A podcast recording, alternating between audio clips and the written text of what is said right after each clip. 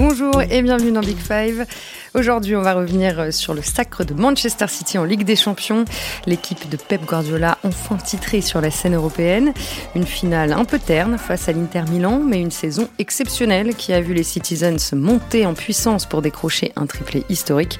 On va faire le bilan de cet exercice 2022-2023. Était-ce le meilleur de l'ère Guardiola à City? Et puis on va se tourner vers l'avenir aussi. Que va changer cette victoire pour le club? Et comment l'équipe va se renouveler avec euh, le départ probable de plusieurs cadres.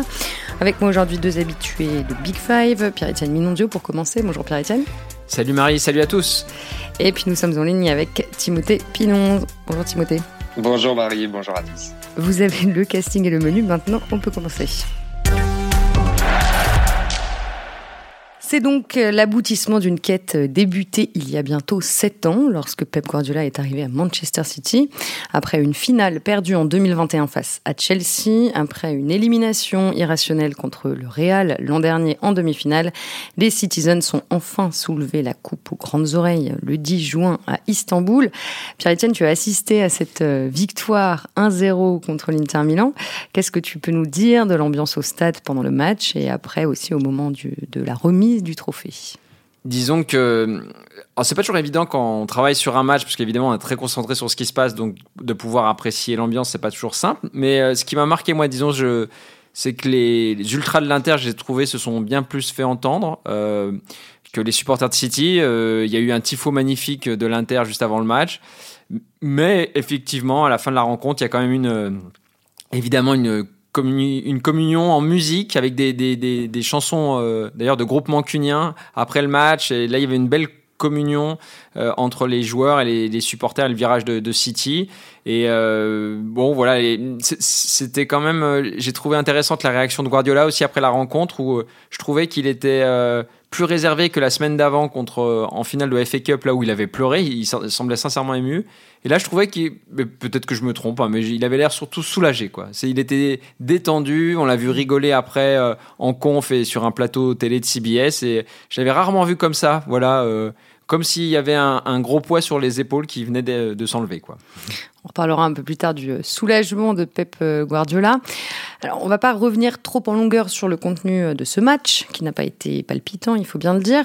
Euh, Tim, quand même, dans les grandes lignes, euh, comment tu expliques les difficultés des Citizens face à l'Inter? Euh, Pourquoi est-ce qu'ils n'ont pas rayonné comme à leur habitude sur le terrain? Bah, déjà, le premier élément, je dirais, c'est tout le côté émotionnel, tout le contexte que Pierre-Etienne vient de, vient de décrire.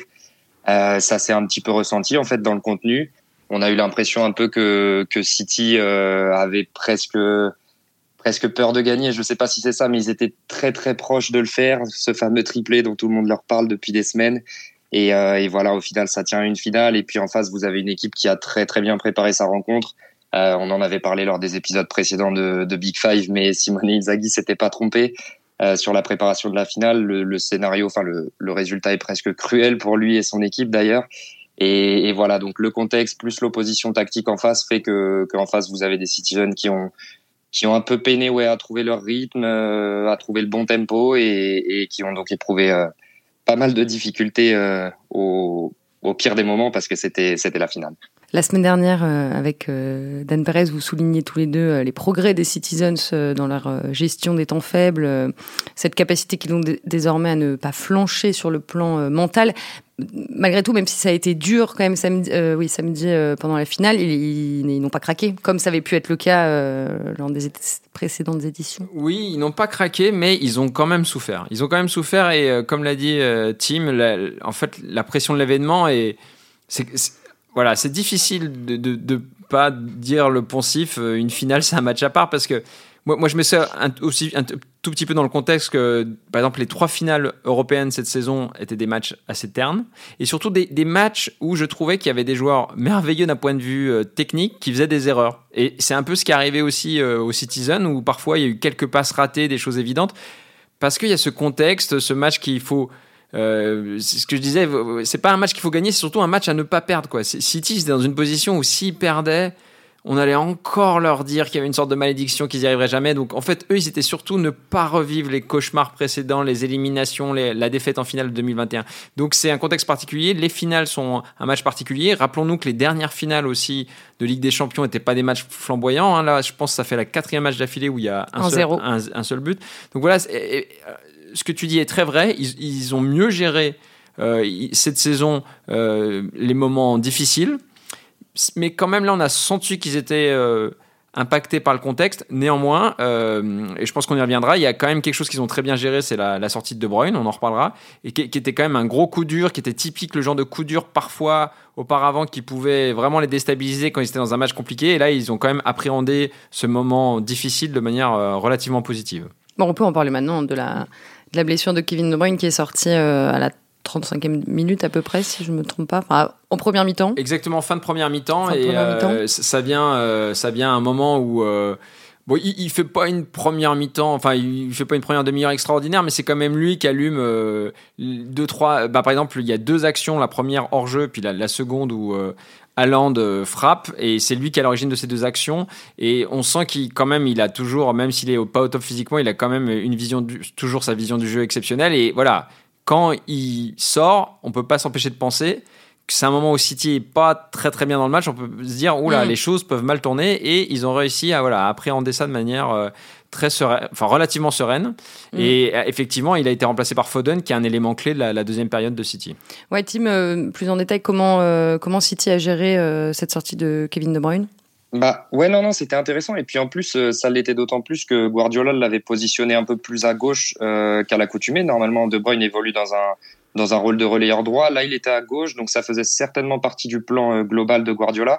Donc effectivement quand vous avez un des un des maillons forts et un des un des pions de votre plan qui, qui disparaît, ça peut être ça peut être compliqué. En fait, voilà, il a lancé Foden parce qu'il a une énorme confiance en lui, parce qu'il sait qu'en plus euh, Foden est capable de, de remplir ce rôle. Je pense qu'il est il est voué à terme à évoluer un petit peu plus bas sur le terrain et dans dans, un, dans le rôle qu'il a occupé euh, qu'il a occupé samedi soir. Ça a été compliqué sur les premiers ballons, euh, sur la fin de, de, première période, et puis après en seconde, il a trouvé son rythme et, et il a été brillant par moment. Il a juste manqué de de réalisme devant le but parce que sinon il aurait pu signer un but assez euh, assez exceptionnel après une prise de balle euh, dont il a un peu le secret. Mais voilà, globalement, ça a été, comme le soulignait Pierre-Etienne, plutôt bien géré par City. Euh, ça leur a causé du tort. C'est indéniable de perdre leur maître à jouer, mais mais ils ont su rebondir et ils ont su pas paniquer. Donc euh, donc voilà, non, ils ont ils ont quand même pas mal de mérite sur cette finale, même si euh, même s'ils ont été bousculés dans les grandes largeurs par par l'Inter. Juste un tout petit mot sur Foden. Ce qui est euh, impressionnant, par exemple, c'est sur l'action du but. Donc, l'action du but, on s'en souvient, c'est Akanji qui lance Bernardo Silva, dont le centre est contré et repris par Rodri. En fait, pourquoi Rodri est seul Si on voit les images, c'est parce qu'il y a un voire deux citizens qui sont obsédés par Foden et son mmh, positionnement. Et euh, voilà, c'est typique cette capacité de City qui est dingue, où en fait potentiellement tous les milieux, voire certains défenseurs se projettent et voilà, et c'est très très difficile de défendre et pourquoi ils se mettent sur lui Parce qu'il venait effectivement de faire une action incroyable et, euh, et donc du coup c'était euh, il est, voilà tous les joueurs de Interis pensaient que potentiellement c'est de lui que, que, viendrait le danger et quelque part il a contribué de, manière significative à, ce but. Quelle réaction euh, vous a particulièrement marqué depuis samedi soir parmi celles des joueurs notamment? Moi, sans faire de fixette sur De Bruyne, j'ai quand même envie de parler de, de ce qu'il a dit en zone mixte parce qu'on sentait un, un garçon lessivé en fait. Et il l'a dit lui-même. Il a dit qu'il se sentait vide un petit peu. Euh, ça peut sembler un peu paradoxal mais au final pas tant que ça parce que ce sont des garçons qui qui enchaînent énormément de matchs dans la saison. Pour certains c'était entre 55 et 60 euh, c'est certainement trop. Et je pense que ça se ressentait sur euh, sur ce groupe et que physiquement nerveusement tout le monde commençait un peu à être à être au taquet à cran quoi. Parce que voilà il y avait la pression de de ce fameux triplé. Et puis il y avait euh, une exigence de, Guardiola toute la saison, beaucoup beaucoup de courses. Quand vous voyez cette équipe jouer, vous vous rendez compte qu'il y a beaucoup beaucoup d'appels aussi à vide. Euh, donc voilà, physiquement, je pense qu'ils étaient sur un fil. Euh, pas loin de craquer. Là où la dynamique de l'Inter était peut-être plus positive sur le plan physique. Donc voilà, c'était vraiment dur jusqu'au bout pour eux. Et il a fallu un peu gagner j'ai envie de dire presque salement, en tout cas de manière un petit peu moins jolie que ce qu'ils ont l'habitude de faire. Et, euh, ils ont su le faire. Donc voilà, moi c'est ce qui m'a marqué parce que on avait vraiment le sentiment d'une équipe qui qui avait tout tout tout donné Et, et voilà, ils étaient cuits et, et, ils ont fini par aller la chercher cette cette fameuse Ligue des Champions. Et Pierre-Etienne, qu'est-ce qui ressort le plus dans la presse anglaise au sujet de Guardiola depuis deux jours? Alors la presse anglaise, elle est toujours particulière parce qu'elle a tendance à être complètement euphorique quand tout va bien et être particulièrement sévère quand ça tourne moins bien. Donc là, on est plutôt dans un moment positif pour Manchester City. Donc, euh, donc il y a eu par exemple un papier du Daily Telegraph qui disait c'est euh, le plus grand entraîneur de tous les temps. Donc il y a, il y a évidemment c'est perçu comme la consécration logique ultime et attendue euh, d'un entraîneur exceptionnel. Donc là, il y a beaucoup de louanges. Euh, je dirais il y, a deux petites réserves que, que, que je que qu'on pouvait lire parfois entre les lignes. C'est il y, a beaucoup de papiers de comparaison avec le, triplé de 99 qui a beaucoup beaucoup marqué les esprits en Angleterre, donc le triplé de Manchester United. Et c'est aussi des manières en fait de euh, montrer à quel les relatives limites du City de Guardiola. C'est en fait, euh, si le triplé de 99 a autant marqué les esprits, je fais juste une petite parenthèse, mais si on s'éloigne de, de, notre sujet aujourd'hui, mais c'est qu'en fait, United avait gagné notamment la Ligue des Champions, on s'en souvient, face au Bayern Munich, en renversant le score au tout dernier moment. Et en fait, même tout au long de la saison, pour la FA Cup, euh, je crois que c'était en demi-finale, ils avaient renversé aussi le score, le, championnat, ils l'avaient arraché. Donc il y avait l'idée que c'était des, succès qui avaient été obtenus parfois dans la douleur, et du coup, ça avait beaucoup marqué les esprits. Et en fait, là, dans les commentaires, parfois, il y a des gens qui disaient, euh, des journalistes qui disaient, bon, ça manque peut-être un petit peu de panache. Alors là, on peut mettre des guillemets, surtout quand on se souvient de la demi-finale aller. Mais c'est vrai qu'il n'y a pas tant de matchs que ça quand on va y repenser, parce qu'en plus la finale est un peu terne, qui vont vraiment marquer, à part cette demi-finale et peut-être aussi le huitième mm. retour de Leipzig. Euh, justement, je voulais vous demander s'il y mm. avait euh, un match que vous deviez conseiller à nos auditeurs euh, de Manchester City cette saison, ce serait lequel? Voilà, ouais, c'est même une mi-temps. Hein. C'est évidemment la première, mi-temps, de la, la demi-finale retour. Là, c'est un truc. Mm. Tim, toi, ce serait quoi? Exceptionnel. Ouais, non, c'est la même chose. Je pense que je vais pas être très original, mais c'est cette mi-temps-là, même le match entier, euh, dans la capacité qu'ils ont eu à mettre énormément d'intensité et à faire vivre une espèce de, de cauchemar au Real, quoi. Euh, voir le Real comme ça, ne pas réussir à ressortir le ballon sous pression, euh, être asphyxié, et puis après euh, la vitesse qu'ils ont mis dans leur jeu, dans les transmissions, dans les courses. Là, c'était le, le, meilleur visage de City. Autant parfois ça peut un tout petit peu ronronner, euh, autant là vraiment ils ont tout fait à 200 mm. à l'heure et, et ça donnait une impression de vitesse et de puissance et de rouleau compresseur qui était qui était assez folle et et puis il y avait vraiment tout quoi. Il y avait le c'était vraiment le le City de Guardiola. Euh, la version finale presque de ce City-là, quoi. Justement, la version finale de, de ce City-là, euh, on se demandait la semaine dernière si euh, si c'était pas le, le, meilleur euh, de, de l'art Guardiola. En fait, ce serait presque plus le, le, plus complet, le plus euh, abouti. Moi, je dirais c'est peut-être le plus efficace, c'est-à-dire que ils sont moins City cette année est moins agréable à regarder. Par exemple, moi, il y a une saison qui m'a marqué, c'était 2018-2019 où là, clairement, ils avaient vraiment, ils étaient aussi en possibilité de, de remporter euh, le, triplé parce que donc ils avaient été éliminés par des circonstances complètement euh, abracadabrantesques par Tottenham. C'était un scénario complètement fou. Et, voilà. Euh, et, en fait, ils, ils, ont eu quand même, voilà, ils ont eu une saison à 100 points aussi. Enfin, je veux dire, ils ont eu des, vraiment une magnificence offensive. Cette année, c'était un petit peu moins le cas de manière générale, mais ils ont beaucoup mieux défendu cette année. Et par exemple, là, sur la, phase retour, enfin, la, phase d'élimination directe de la Ligue des Champions, il y a sept matchs, ils ont pris trois buts. Dans cette compétition, c'est très, très, très, très rare. Donc, ils ont remarquablement défendu. C'était, voilà, peut-être un peu plus pragmatique, mais euh, voilà, pour gagner la Ligue des Champions, faut, faut peut-être en passer par là. Ouais, et justement, je pense que Marie a raison quand elle dit que c'est presque le City le plus complet dans le sens où Guardiola et City ont été bons sur des terrains où on les attendait pas forcément, quoi. Euh, longtemps, certains détracteurs de Guardiola ont pu penser qu'il faisait faire des passes à ses joueurs pour faire des passes, que que parfois, comme on le soulignait tout à l'heure, ça ronronnait un peu. Et là, cette année, on a eu l'impression d'un foot un peu plus direct, en tout cas par séquence, euh, avec notamment la connexion euh, de Bruyne à Land, où c'était très vertical, où, où on allait au plus efficace, en fait. Et, euh, et voilà, donc c'est assez marrant et c'est un peu ironique quelque part que, que Guardiola finisse par, euh, par aller chercher la C1 qui lui manquait avec un autre club que le Barça, euh, via, via quelques quelques ouais quelques nouveautés quoi dans son jeu. Et, et puis avec un numéro 9 très fort là où d'habitude il devait un peu composer euh, euh, sans ou avec des attaquants qui n'étaient pas forcément des attaquants de surface. Donc voilà il y a quelques quelques petits trucs comme ça marrants dans cette conquête. Et, euh, et voilà c'est toute l'ironie du foot parfois. Donc c'est assez euh, c'est assez drôle ouais. C'est presque une nouvelle page de, de sa carrière, Pep Guardiola, qui s'ouvre maintenant avec, avec cette victoire. Bah, en tout cas, je pense que, selon moi, là, il va arriver au moment le plus délicat depuis son arrivée. Parce que, bon, dans, toute, après toute victoire aussi complète, il va y avoir forcément un relâchement. Euh, d'ailleurs, cette saison, il y avait eu un relâchement, il l'a dit, hein, euh, en, en, janvier, il avait dit c'est pas mon équipe, elle me ressemble pas, il n'y a pas de course défensive. Donc, ce qu'il demande est tellement exigeant qu'il euh, y a forcément un moment de décompression et là, il, risque d'arriver. Donc ça, il faudra gérer ça. Et puis, euh, bah, voilà, peut-être qu'on en parlera aussi, mais il y a, plusieurs euh, grands joueurs qui risquent de partir cet été. il y a au moins, enfin, donc là, on entre dans une partie où on est un peu plus dans le conditionnel, mais il, est tout à fait probable qu'il y ait deux titulaires de samedi qui s'en aillent. Donc Bernardo Silva, parce que manifestement, il ne supporte plus très bien le, climat de, Manchester. Et puis Gundogan, qui lui est en fin de contrat, ce qui n'est pas le cas de Bernardo Silva, à qui il doit rester deux saisons.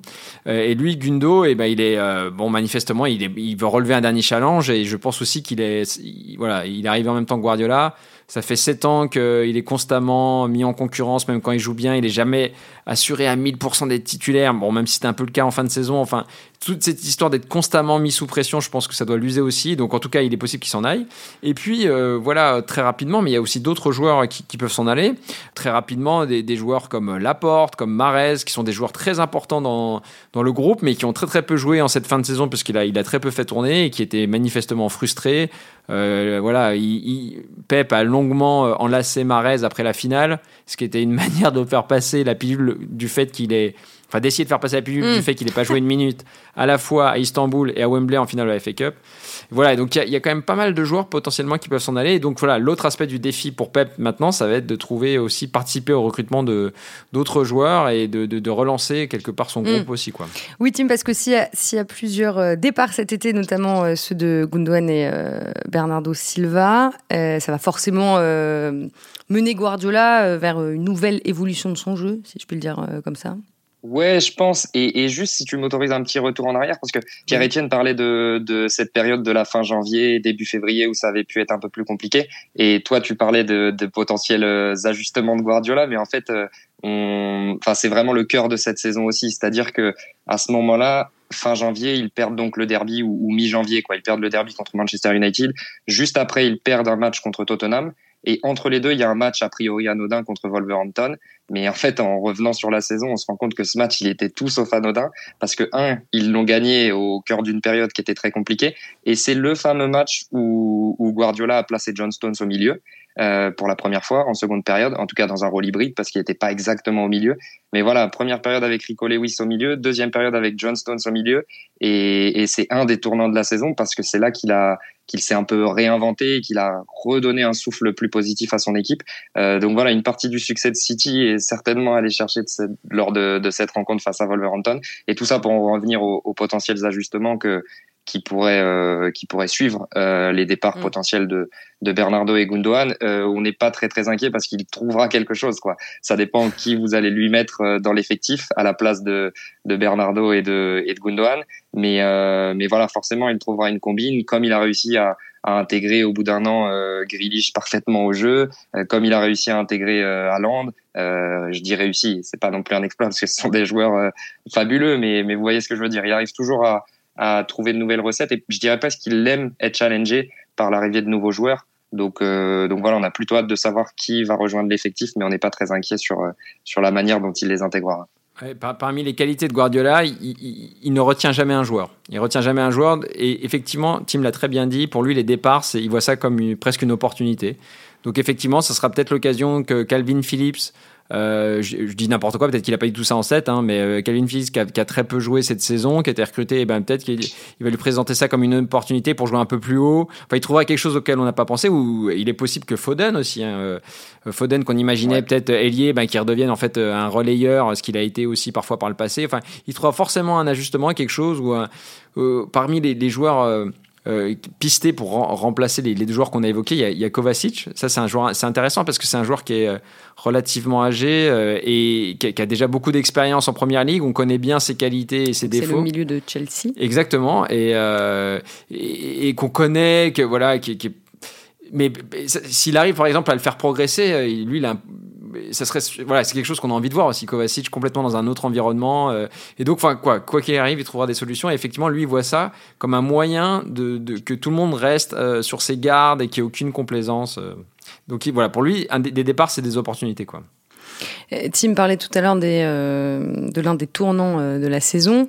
ce qui a marqué aussi cette année à, Manchester City, ce sont les, éventuelles sanctions qui pourraient toucher le club à cause d'éventuelles violations des règles de la Première Ligue. On a appris ça en février, mais en fait, Pierre-Etienne, certes, ce sont des menaces peut-être qui planent un petit peu au-dessus du club, mais on n'en connaîtra l'issue que dans plusieurs années. Oui, et ça revient un peu à la question que tu m'as posée tout à l'heure, qui était comment c'était perçu en Angleterre.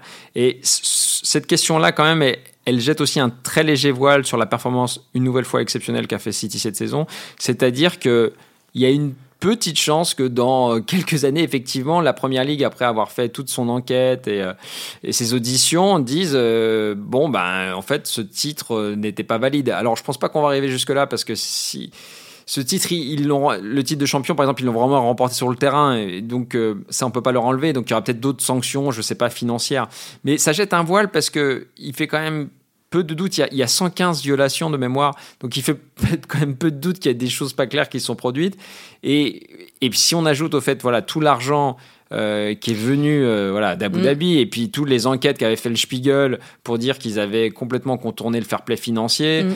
Je, précise juste que ça concerne la, période 2009-2018, donc principalement avant l'arrivée de Pep Guardiola. Exact, exact. Mais il y a certains joueurs qui, voilà, qui ont été recrutés à, à ce moment-là, comme, comme De Bruyne, et et par ailleurs, euh, voilà, et ça, jette, euh, voilà, ce qui, instille le doute, c'est qu'on se dit que la manière dont ils ont acquis euh, tous ces joueurs n'a pas toujours été, n'a pas suivi les, les règles en, place. Donc effectivement, c'est tout le paradoxe. Et quand on regarde jouer City, c'est un peu paradoxal. On est à la fois complètement sous le charme de cette équipe, du charisme de son entraîneur, de, de son inventivité, et on peut pas s'empêcher de se dire aussi qu'en partie ce club, il résume aussi des dysfonctionnements euh, du, foot actuel. Donc euh, voilà, on est toujours un petit, il y a parfois une petite réserve euh, en, assistant à, à, tous ces succès, quand bien même, une nouvelle fois, ils sont mérités sur le terrain. Oui, bah, c'est ce qu'on se disait avant l'enregistrement.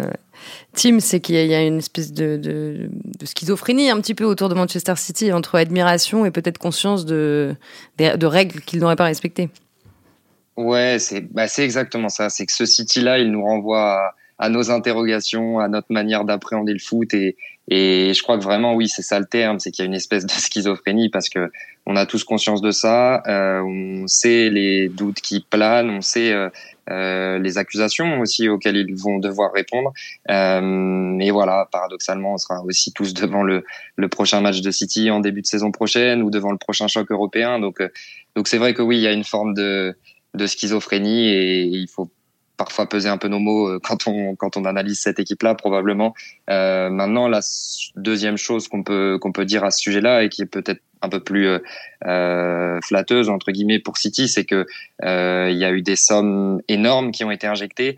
Euh, on peut se poser la question de savoir si c'était bien légal tout ça, mais ensuite cet argent-là, il a été plutôt bien géré quoi. Les investissements sont sont bons et là on va pas tomber dans dans les comparaisons, mais mais je pense que tout le monde euh, aura un petit peu compris, c'est que c'est voilà, pour le coup, le club est parfaitement structuré, que que les gens qui sont en place sont des gens euh, intelligents, compétents. Euh, avec dans le département data, par exemple, c'est très fort. Dans le département recrutement, c'est fort aussi. L'académie, je pense que Pierre Etienne y a déjà y a déjà mis les pieds. C'est vrai que quand vous y allez, il y a tout est bien construit. Il y a le bâtiment des pros d'un côté, le bâtiment de l'académie de l'autre. Il y a une symétrie entre les deux pour que les jeunes puissent s'identifier un petit peu à l'équipe première aussi. Euh, bref, ils ont su placer les bonnes personnes aux bons endroits et, voilà. Pour le coup, l'argent peut avoir des doutes sur euh, sur la manière dont il atterrit à Manchester City. Par contre, sur la manière dont il est utilisé ensuite, euh, il y a peu de place au doute pour le coup. Quoi. Donc voilà ce qu'on peut dire sur ce volet financier et sur un peu les à côté hors terrain. Quoi. Oui, moi ce qui me frappe aussi, là, il parlait de l'académie, moi c'est à quel point sur le recrutement ils sont tellement efficaces. L'été dernier, ils ont quand même euh, fait venir Akanji pour 18,5 millions, c'est rien du tout quoi. Donc c'est un super coup. Ils ont très bien vendu, ils ont très bien vendu Gabriel Jesus, ils ont très bien vendu Zichenko, euh, Julian Alvarez. Euh, je crois que c'était dans le mercato d'avant, d'hiver d'avant, mais ils l'ont eu pour moins de 25 millions de mémoire. Donc tout ça, c'est remarquable. acheter Haaland pour seulement 60 millions, donc évidemment, c'est parce qu'il y avait une clause pour son départ. Donc, mais N'empêche que tous les plus grands clubs européens le voulaient à Land. Voilà, ils étaient... Et il a choisi City. Et il a choisi City, donc ça veut dire qu'ils avaient des bons arguments et c'était pas que le salaire. Donc ils sont bons. Voilà, ils sont bons et il faut reconnaître aussi ça. Donc euh, effectivement, euh, l'argent ne, fait pas tout. Euh, avant de terminer, un mot sur l'avenir de Pep Guardiola, qui est sous contrat jusqu'en 2025. Bon, sauf immense surprise, Pierre-Etienne, je, prends des précautions, mais il ne, devrait pas euh, partir avant la fin de son contrat, ou au moins là, on est sûr de le voir la saison prochaine. Oui, on est sûr de le voir parce que il aime profondément ce club. Il le dit, il en parle très bien d'ailleurs. Et que c'était pas le cas quand il est arrivé, mais qu'il a appris à l'aimer. Et que de toute façon, là, si imaginons qu'ils disent Bon, bah voilà, j'ai accompli ce que j'avais à accomplir, je m'en vais. Et ça n'arrivera pas parce que dans ce cas-là, il mettrait le club en difficulté parce que pour le trouver un remplaçant, ça serait trop compliqué. Donc, le jour où il partira, je pense que ça sera annoncé bien avant. Ce sera peut-être à, l'issue de son contrat. Euh, ce qui est intéressant aussi, c'est qu'il était venu au départ en disant. Euh, en laissant entendre qu'il resterait 3 euh, ou 4 ans et que ça fait 7 ans qu'il est là et qu'il dit qu'il aime de plus en plus euh, voilà ce, club et la manière dont il peut travailler. Et moi, mon intuition, c'est que ça sera son dernier club. Après, je pense qu'il. Enfin bon, après, j'ai rien qui détaille, hein, mais c'est mon, sentiment parce que je pense qu'il ne retrouvera jamais dans un club les, conditions de travail qu'il a et notamment le, pouvoir. Voilà, il a le pouvoir. Euh, moi, je me souviens que cette saison, j'ai eu l'occasion de faire un, un, long entretien avec Samir Nasri et qui me disait euh, quand tu arrives à Manchester City, tu as un premier entretien avec Guardiola et il te fait comprendre tout de suite qui il est, ce qu'il représente et ce qu'il représente dans le foot, mais ce qu'il représente aussi à Manchester City. Et donc en fait, il y a un rapport de force qui est directement en sa faveur. Ce qui n'est pas si évident parce qu'il y a, voilà, euh, si, si Haaland arrivait au PSG, alors euh, la comparaison avec le PSG est, peut-être un peu gratuite, mais dans, dans d'autres clubs, en fait, Haaland, il serait potentiellement plus grand que pas mal d'autres clubs. Et là, en fait, Haaland, il n'est pas plus grand que Guardiola. Même s'il a marqué 52 buts. Et en fait, il a réussi à instaurer ça. Et ça, c'est plus sa relation avec la direction sportive où ils sont quasiment totalement alignés. C'est des conditions de travail plus tout ce qu'a décrit Tim sur les conditions de travail, le centre d'entraînement délirant. En fait, voilà. Donc après, moi, je vois bien prendre une sélection parce que je pense pas qu'il pourra retrouver ce confort-là ailleurs. C'est intéressant ce que dit Pierre-Etienne aussi sur euh, sur parce que parce que pour le coup, je sais pas à quel point ça vient de Guardiola ou ça vient de la manière dont City recrute, mais dans le vestiaire, vous avez peu de gens qui font des vagues. Il n'y a pas énormément d'ego. Il y a eu le petit souci avec Cancelo, mais voilà, ils l'ont exfiltré. Euh, et sinon, le, le, joueur le plus caractériel de l'équipe, entre guillemets, c'est De Bruyne. Et c'est un peu paradoxal parce que c'est un mec qui est tout le temps tourné vers les autres dans le jeu, qui, qui est plus là pour faire des passes décisives que, que pour briller, que pour prendre la lumière. Donc voilà, il a aussi un vestiaire euh, euh qui peut manager à peu près tranquillement. Et, euh, et voilà, on, le, on en rigolait un petit peu euh, hors antenne aussi. Et puis parfois, c'est un peu cliché de dire ça, mais, mais pour le coup, le, le vestiaire de City, ça se passe bien, quoi. Ça vit assez bien. Tu veux dire que dis-le, dis-le, tu l'as sur le bout de la langue. Je le dis, je le dis. Allez, allez, je me lance. Le, le vestiaire de City vit bien, le groupe vit bien à City. Mais c'est vrai, non, mais c'est vrai que ça compte. Et, et je pense que pour Guardiola, qui est très très exigeant, qui qui se fait passer parfois en premier parce que la vraie star du projet quelque part c'est lui aussi. Il a besoin d'avoir un vestiaire un peu à sa main et, pour le coup à City il l'a quoi. Donc euh, donc voilà ces conditions là et si on met tout ça bout à bout le contexte plus le vestiaire c'est vrai que retrouver des conditions pareilles pour lui c'est pas évident non plus j'imagine. Oui, et juste un, tout petit, euh, une petite remarque à ce que Tim vient de dire, c'est que d'une part, ça s'explique par le fait qu'ils sont très très vigilants sur les caractères qu'ils recrutent. Voilà, euh, et on voit bien que les joueurs un peu caractériels, comme par exemple Yaya Touré, euh, voire peut-être Samir Nasri, enfin, ou des joueurs comme ça qui, peuvent s'opposer à leur manager, et ben, ils n'ont pas fait long feu quand lui est arrivé. Et j'ajouterais qu'une de ses grandes réussites, euh, c'est un truc dont Tim me parlait hors antenne, et ce qui est très vrai aussi, c'est vraiment l'aspect familial du club qu'il a réussi à faire. C'est quelque chose de très compliqué à réaliser, qui peut sembler simple sur le papier, mais c'est un état d'esprit positif où les où voilà, y a les, joueurs se sentent bien. Donc c'est tout bête, mais c'est les kinés. Les kinés ont un super relationnel avec les joueurs. C'est un truc quand vous parlez aux joueurs, ils vous parlent toujours des kinés avec un grand sourire. Et euh, moi, il y a quelque chose qui m'a frappé aussi, c'est dans les vidéos de célébration. Donc il y a le kitman, l'attendant, mm. qui euh, on le voit au milieu, au milieu des joueurs. Ils sont tous hilars. Il fait n'importe quoi. Il se jette euh, dans le vestiaire, le ventre en avant. Et j'ai vu qu'il a même signé en zone mixte après des, des, des, autographes à des journalistes turcs. Je sais pas s'ils savaient très bien qui c'était, mais c'est pas grave. Mais enfin, ça, ça peut sembler anecdotique mais en fait, il a réussi à faire en sorte que voilà, y a les gens s'identifient au club, soient heureux d'y vivre et mettent aussi leur ego de côté. Hein. Pendant les entraînements, il dit toujours happy faces. Voilà, même le mec qui joue pas, un, caractère un peu ombrageux comme Laporte, et eh ben il doit, même s'il joue pas, il doit prendre sur lui, alors que Dieu sait qu'il le vit mal. Donc il a réussi à créer ça voilà, dans, son fonctionnement, Guardiola, et c'est quelque chose qu'il faut vraiment lui reconnaître. Eh ben, ce sera euh, le mot de la fin. Euh, on va, on va s'arrêter là. Merci beaucoup, Pierre-Étienne Minondio et Thibaut Tépinon, euh, que je remercie vraiment chaleureusement aujourd'hui parce qu'on a eu des problèmes techniques et on a mis beaucoup, beaucoup de temps à enregistrer cet épisode. Je ne dirais pas l'entière vérité, mais, mais voilà, c'était un peu le bazar. Merci aussi Antoine Bourlon pour la, réalisation. Big Five revient dans 15 jours. On va faire un petit break. D'ici là, prenez soin de vous. À bientôt.